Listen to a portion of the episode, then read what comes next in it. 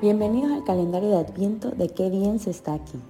La idea de esta reflexión de pocos minutos es preparar nuestra vida y nuestras actitudes para esa noche buena, la llegada del niño Jesús.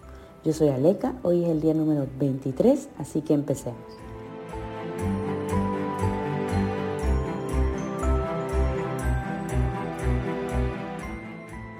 Ya estamos a la vuelta de que nazca nuestro niño Jesús. Muchos estamos con el corazón encendido, preparados para su llegada, ilusionados porque Él nacerá en nuestros corazones y tenemos esa sensación de alegría, de tener un corazón lleno. Pero termina diciembre y ¿no te ha pasado que esta sensación de felicidad como que se empieza a ir o como que se va disminuyendo y ya no estamos tan encendidos después de que pasa diciembre? Bueno, esto es algo que se lo preguntamos a nuestro querido padre Pablo en un podcast anterior. Le preguntamos, ¿qué pasa después de Navidad? ¿Cómo seguimos así de espirituales o así de motivados con lo que, con lo que nos hemos propuesto? Y él nos comentó, así es la vida, la vida es de picos y bajos. Hay momentos en los que estás tranquila y estamos relativamente bien y de repente se nos presenta una dificultad y pasamos por ese momento difícil pero salimos adelante y nos sentimos relativamente bien nuevamente. Bueno, así mismo pasa con nuestra motivación, con estar encendidos. Pasamos por estas fechas que nos llenan el corazón, nos dejan muy espirituales y de repente como que esa llama puede ir bajando y es normal. Nuestro reto está en no volver a cero.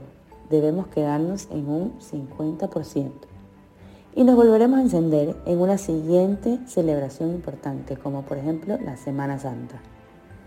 Y la verdad nunca lo había visto así.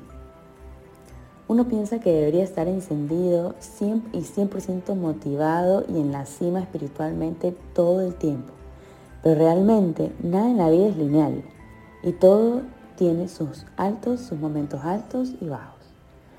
Nosotros a veces nos ponemos metas muy altas cuando estamos motivados espiritualmente y creemos en un Dios que nos pone una vara demasiado alta. Y eso muchas veces nos hace alejarnos más de encontrarnos con Él. Dios no está en la cima de la montaña, Él está en el que me da un abrazo, en el que está al lado mío.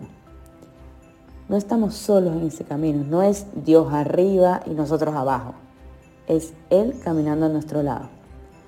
Entonces, hoy los invito a ponernos metas reales. No ponernos metas altas que al no cumplirlas nos llevan a desanimarnos del todo. Jesús nos abraza y nos mira en cada paso corto que damos. Eso es todo por hoy. Te espero mañana. Qué bien se siente tenerte aquí. Chao.